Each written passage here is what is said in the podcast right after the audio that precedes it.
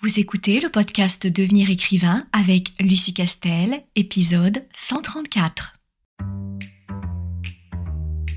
Bienvenue sur Devenir écrivain, le podcast pour démarrer et réussir votre carrière d'écrivain. Et maintenant, retrouvez votre animatrice Lucie Castel, autrice publiée à l'international, formatrice et conférencière.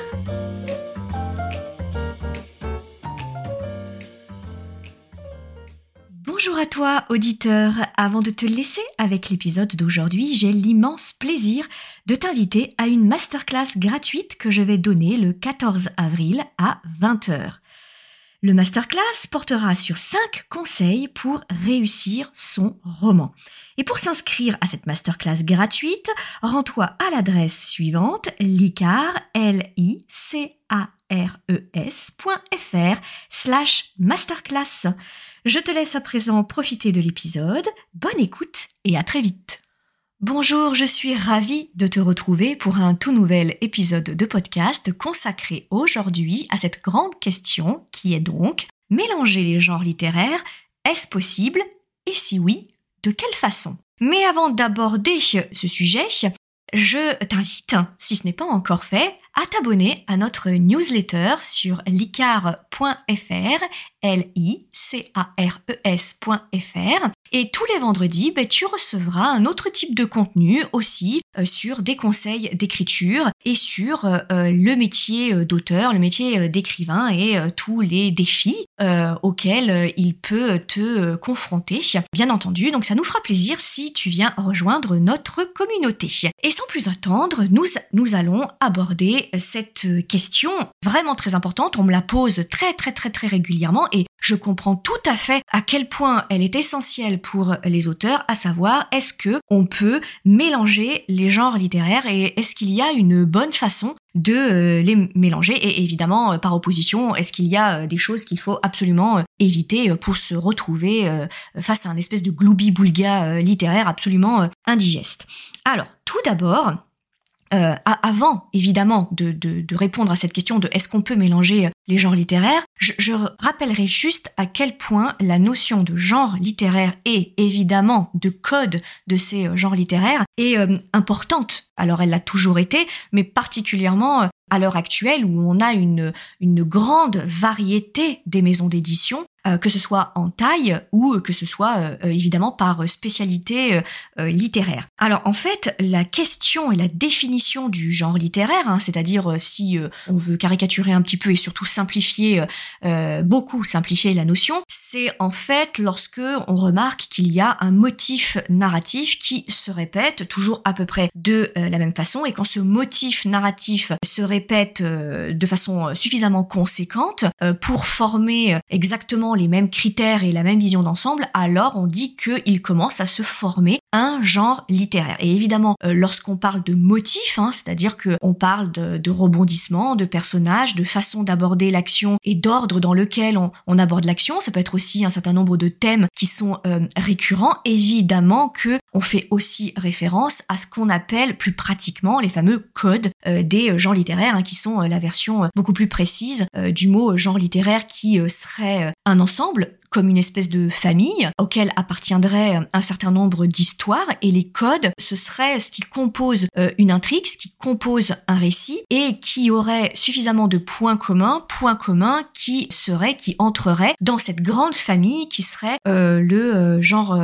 littéraire. Alors je donne par exemple souvent le cas du grand genre de polar. Dans un genre de polar, c'est un genre donc littéraire et évidemment le motif narratif qui se répète, c'est qu'il nous faut un mystère euh, à dénouer et il nous faut une modalité d'enquête qui se met euh, en place pour dénouer, en tout cas tenter de dénouer euh, ce mystère. Et parmi les codes de ce grand, du grand genre de, de polar, outre les sous-genres évidemment, c'est que par exemple il faut une figure d'enquêteur qui est assez emblématique et qui va donc supporter l'enquête du polar. Et il faut typiquement une victime, alors elle est vivante ou alors elle a été pas mal amochée ou alors elle est simplement, elle a simplement disparu. Et euh, cette victime, a priori, beaucoup de personnes lui en voulaient, puisque il nous faut aussi, ça fait partie des codes du genre du polar, une galerie de personnages que l'on rencontre, que l'on croise et qui potentiellement pourraient être coupable. Euh, voilà la différence entre le genre littéraire et les codes qui concrétisent,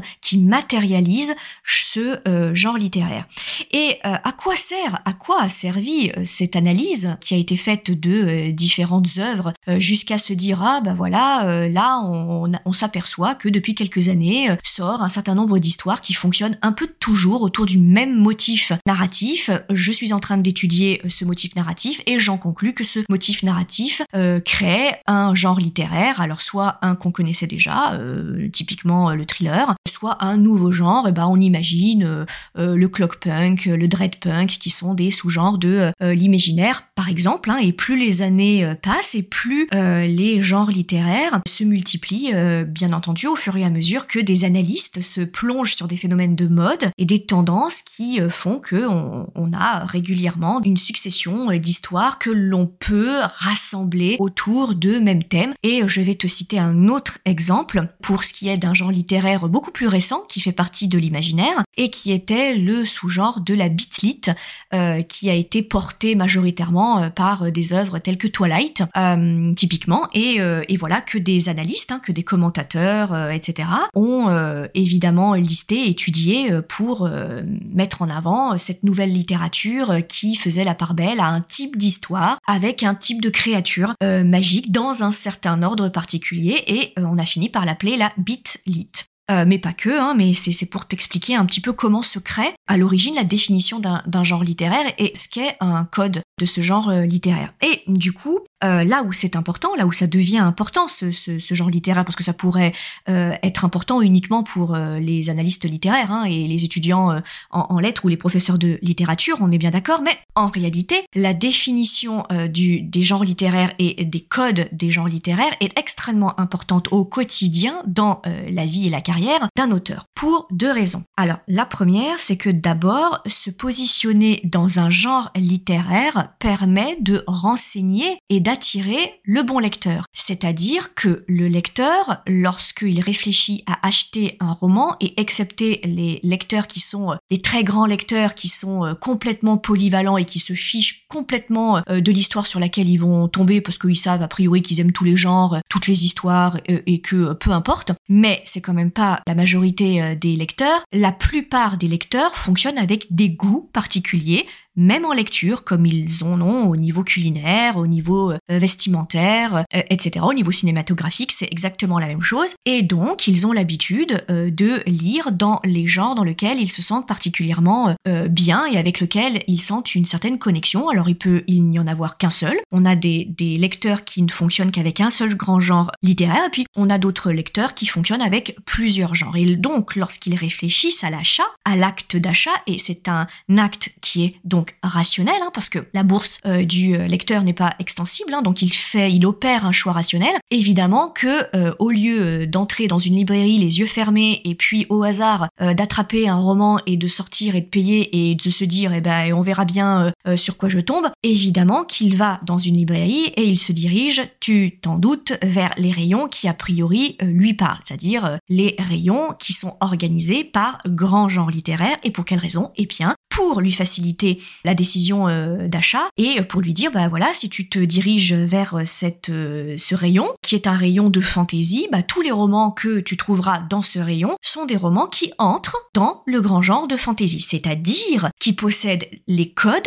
pour entrer dans le grand genre de fantasy. Donc, vas-y lecteur, achète n'importe quel livre que tu trouveras dans ce rayon, tu ne seras pas déçu parce que toi, ce que tu aimes, c'est de lire la fantasy. Et évidemment, cet exemple vaut pour tous les autres euh, grands genres littéraires comme le polar, euh, comme la romance, etc. Et par opposition, euh, bien que ce soit un non-genre, mais par opposition, la blanche aussi. Donc, rentrer dans un genre littéraire, c'est renseigner le lecteur, lui envoyer le bon message et dire au lecteur, eh ben tiens, j'ai un j'ai un nouvel auteur euh, qui écrit une super histoire et cette histoire-là, c'est de la fantaisie, c'est du fantastique, euh, c'est euh, de la romance. Donc lis-le, découvre-le ce, nouvel auteur parce que tu aimes la romance, donc tu vas aimer cette histoire-là. Et, c'est évidemment important de connaître ces genres littéraires et de respecter les codes de ce genre-là pour éviter de contrarier le lecteur qui aura dépensé son argent durement gagné pour pouvoir acheter un chausson aux pommes parce qu'il adore les chaussons aux pommes qui, en fait, quand il va ouvrir le roman, va se retrouver avec un pain au chocolat, et sauf qu'il déteste les pains au chocolat. Donc oui, tu le sais, si tu écoutes ce podcast, c'est le retour de la métaphore culinaire, qui est l'une de mes spécialités. Et pour celles et ceux d'entre vous qui arriveraient, bienvenue dans ce euh, podcast. Euh, il y a une autre, euh, une autre chose aussi très importante à retenir, c'est que la catégorisation en genre littéraire, concrétisée évidemment aussi par les codes, c'est que les maisons d'édition, elles, elles ont un marketing parce que il faut justement qu'elles appellent le bon lecteur. Donc qu'elles appellent le lecteur intéressé par leur collection. Et elles vont le faire de différentes façons, étant donné qu'elles ne peuvent pas dépêcher quelqu'un sur toutes les places de France avec un mégaphone en disant euh, youhou euh, euh, lecteur de fantasy viens voir mes nouveaux livres ils sont frais ils sont bons vas-y tu peux y aller. Qu'est-ce qu'elle va faire? Eh bien elle va utiliser un certain nombre d'outils marketing qui sont bien connus notamment la couverture le titre et la quatrième de couverture qui permet aux libraires et aux distributeurs de classer les livres dans le bon rayon c'est-à-dire le rayon qui correspond au genre littéraire dans lequel s'inscrit le roman mais aussi une fois que euh, le lecteur se trouve face au bon rayon, la bonne couverture pour renseigner le lecteur euh, sur le type d'histoire dans le grand genre dans lequel euh, il se trouve. Et évidemment, la quatrième de couverture achève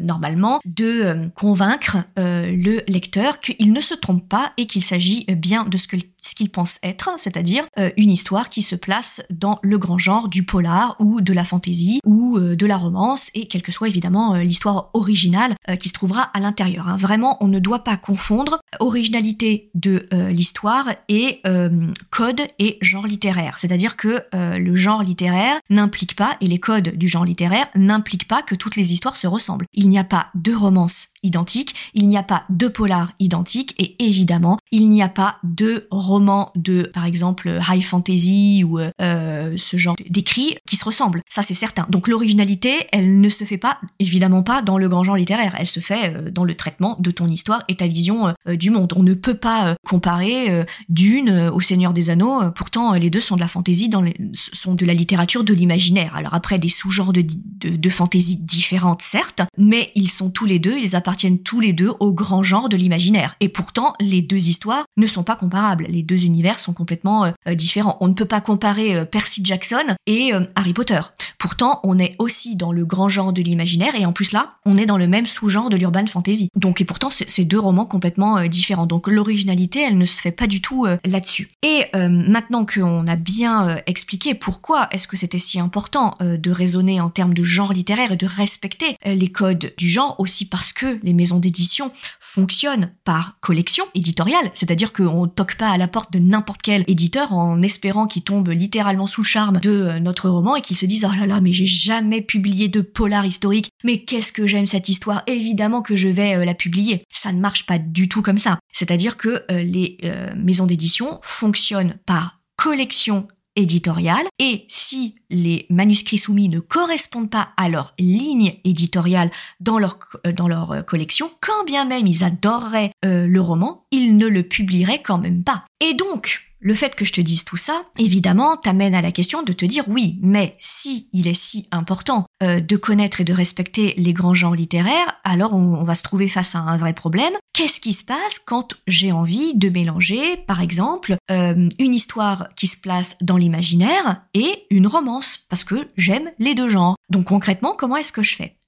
Concrètement, est-ce qu'on peut mélanger deux genres? Évidemment que les genres sont poreux. Évidemment qu'on peut mélanger les genres. C'est-à-dire que les professeurs de littérature, les analystes littéraires, pour des raisons évidemment historiques et intellectuelles, ont brossé la cartographie de ce qu'on est censé trouver dans un genre littéraire. Par exemple, dans le genre polar, on est censé trouver un mystère. On est censé euh, euh, dénouer ce mystère. On est censé avoir une phase plus ou moins euh, d'enquête. Voilà, ça c'est le motif narratif qui fait qualifier l'histoire de polar. Euh, mais ça, c'est pour des raisons intellectuelles, puis plus tard pour des raisons euh, marketing, pour le cas des euh, maisons d'édition. Ça ne veut pas dire que l'auteur euh, ne doit jamais sortir euh, d'un pouce de euh, ses motifs narratifs et qu'il n'a pas le droit d'en rajouter d'autres et d'emprunter d'autres motifs narratifs, d'autres genres littéraires, bien entendu. Ce qui fait qu'une œuvre sera unique, c'est qu'elle profite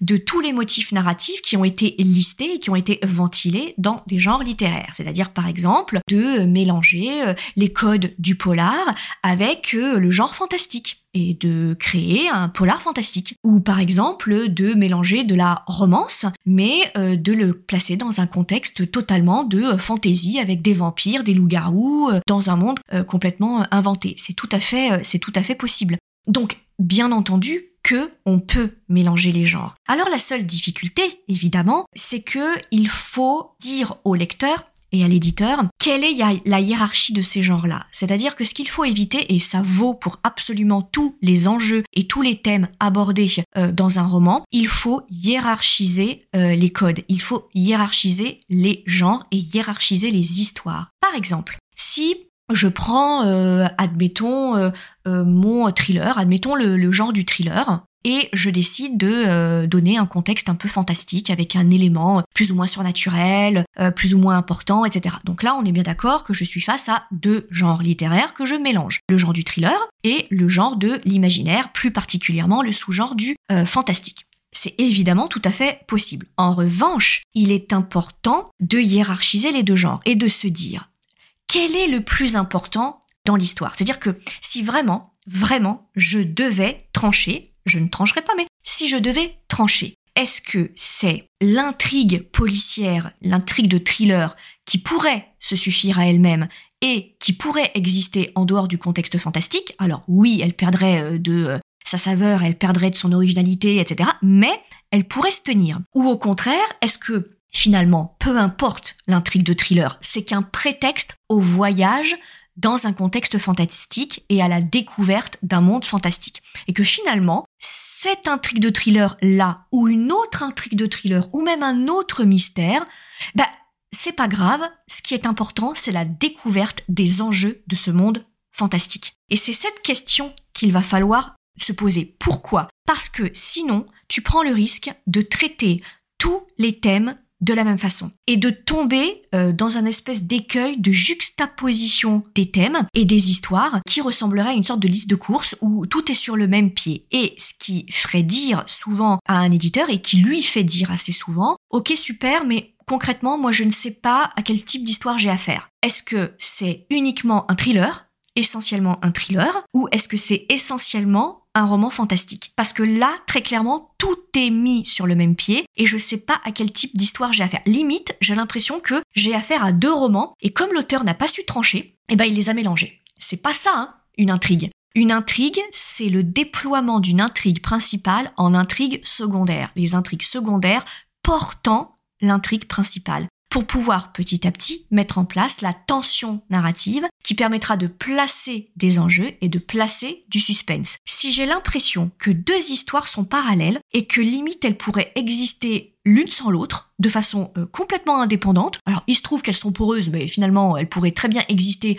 l'une sans l'autre. Je vais nécessairement diluer mon attention en tant que lecteur et me dire, ok, mais qu'est-ce que je lis comme histoire en fait? C'est une extraordinaire histoire d'amour ou c'est une extraordinaire aventure dans un monde imaginaire? Et c'est cette hiérarchisation qui va faire que l'un des deux genres va être légèrement plus fort que l'autre. Et le fait que un genre va être légèrement plus fort que l'autre va permettre ensuite à l'auteur de choisir évidemment le bon éditeur. C'est-à-dire que si toi, ce qui est vraiment important, c'est le contexte imaginaire, le contexte euh, magique, alors tu te dirigeras vers une maison d'édition de l'imaginaire. Si en revanche ton thriller fantastique très clairement, il y a une légère dimension fantastique, mais à peine esquissée, là tu pourras aussi soumissionner à des auteurs, à des maisons d'édition de euh, thrillers très clairement, parce que tu seras en entre-deux. Et donc c'est ça qui est important. Voilà ce que je voulais euh, vraiment euh, t'expliquer sur la question du mélange des genres, à savoir que oui, c'est tout le temps possible, mais que évidemment, tout ce que je suis en train de te raconter pour que ça tienne la route, cela sous-entend que tu connaisses les différents codes des différents genres littéraires. Et pour cela, je te dirai toujours la même chose, il faut que tu ailles chercher l'information. Il faut que tu ailles te former et que tu connaisses les codes des grands genres euh, littéraires, pas des sous-genres. Les grands genres suffisent largement. La plupart du temps, les maisons d'édition ont des collections dans les grands genres et après elles se spécialisent dans les sous-genres. Donc tu ne risques pas de te euh, tromper. Mais c'est important que tu deviennes un spécialiste de l'écriture de ta plume et un spécialiste de ton propre genre pour qu'ensuite tu puisses jouer avec les codes des différents genres. Encore faut-il que tu les connaisses pour que tu puisses montrer à l'éditeur que tu sais ce que tu fais et que tu mélanges les différents codes tout à fait sciemment. Donc je ne saurais trop te recommander encore une fois de te former à cette écriture et à ce savoir des codes. Euh, d'ailleurs, dans la formation Devenir écrivain projet best-seller qu'on donne trois fois par an, on a tout un module de plusieurs heures sur les codes des grands genres littéraires parce que c'est vraiment la base euh, de connaître ces codes et ces genres et si possible, et je dis si possible en réalité je devrais te dire à tous les coups, il faut lire les classiques ou en tout cas euh, les derniers romans sortis dans le genre dans lequel tu veux écrire. Voilà, j'espère que ces conseils t'auront été utiles, en tout cas assez rapidement, pour te soutenir dans ton projet d'écriture. Et en tout état de cause, je te dis à très très vite pour un tout nouvel épisode de podcast. Si tu veux écrire un roman qui aura les qualités recherchées par les éditeurs et par les lecteurs, tu dois rejoindre Devenir écrivain projet best-seller. C'est la formation à distance la plus complète et la plus personnalisée pour t'aider à aller au bout de ton projet de roman. Rejoins sans plus tarder mon équipe de professionnels du monde du livre et moi-même sur licar.fr, l i c a r e s.fr afin de ne pas manquer la prochaine session de formation qui démarre le 8 février 2021. Beaucoup de nos anciens élèves sont en train de réaliser leur rêve de professionnalisation et de publication. Il n'y a aucune raison pour que ça ne t'arrive pas à toi.